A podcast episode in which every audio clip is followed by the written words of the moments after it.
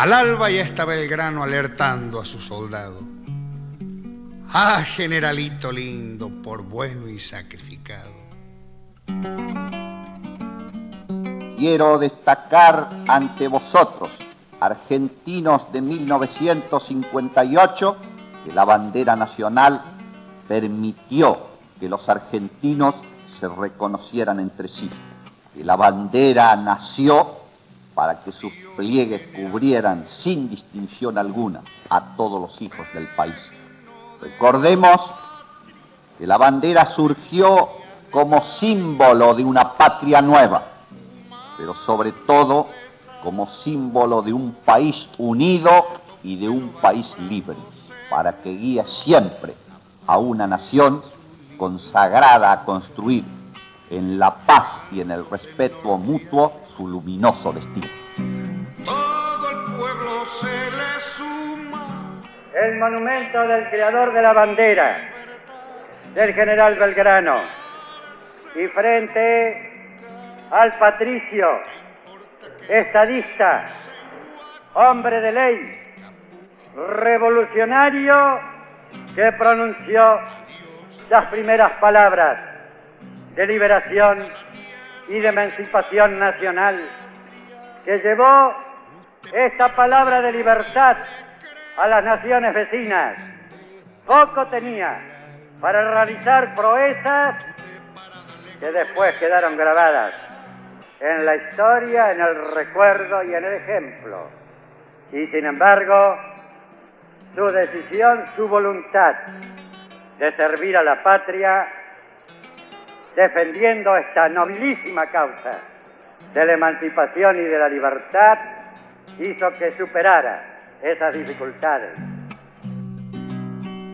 Qué lindo cuando en rosa. Y sincero homenaje a nuestra enseña patria y a su creador, el general don Manuel Belgrano.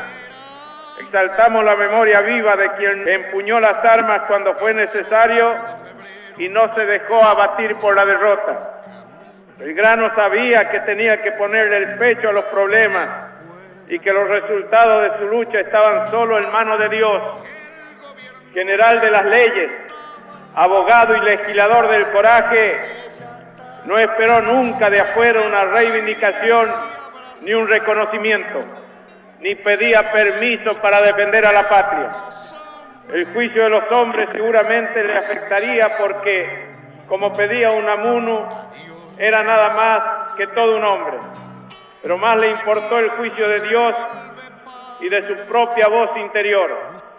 Algún día, en esta Argentina más novelesca en los hechos que en las novelas, un escritor rendirá el único homenaje digno de este héroe civil y militar que consiste en recrear su formidable epopeya.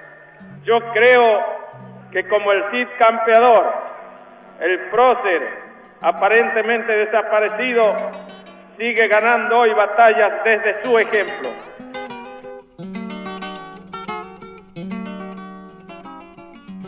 Don Manuel Belgrano, un abogado que luego se hizo militar para defender a la patria. Fue revolucionario en mayo y militar al frente del ejército del norte para rechazar al invasor colonial, pero además amó profundamente la escuela pública y un gran compromiso con los pobres.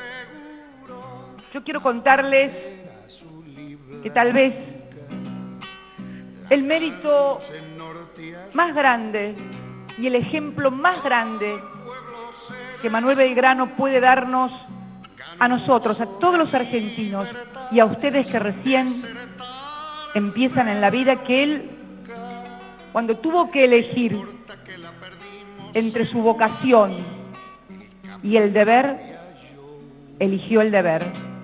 Y ustedes se preguntarán qué significa esto de elegir entre la vocación y el deber. Cuando uno sigue su vocación, cualquiera, puede ser profesional, militar, docente, jardinero, su vocación. Está haciendo lo que le gusta, lo que lo satisface, lo que le da placer, lo que ha querido ser. Cuando uno elige el deber es otra cosa.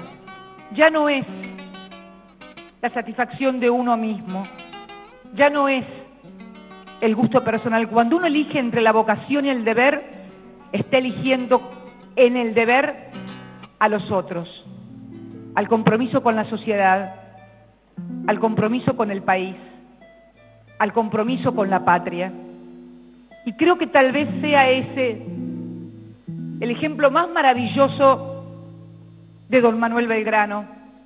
Cante el clarín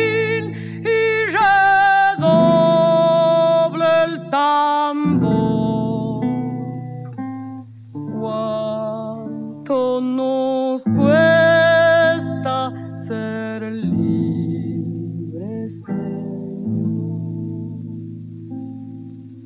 Ya se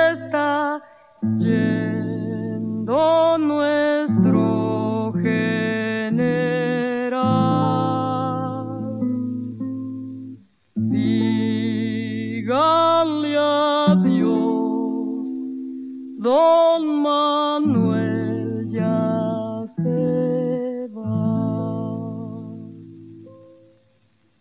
La flor del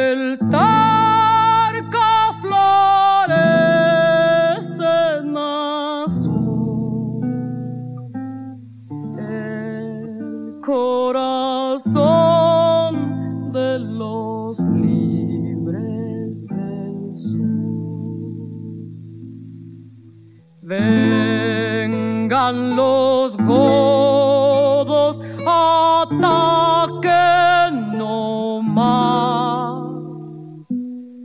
De salta abajo no habrán de pasar.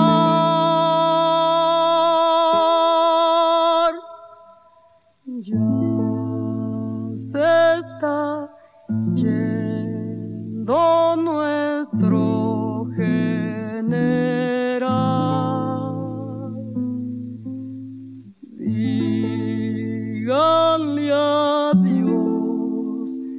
don Manuel ya se va. Contenidos y memoria histórica. Radio Nacional.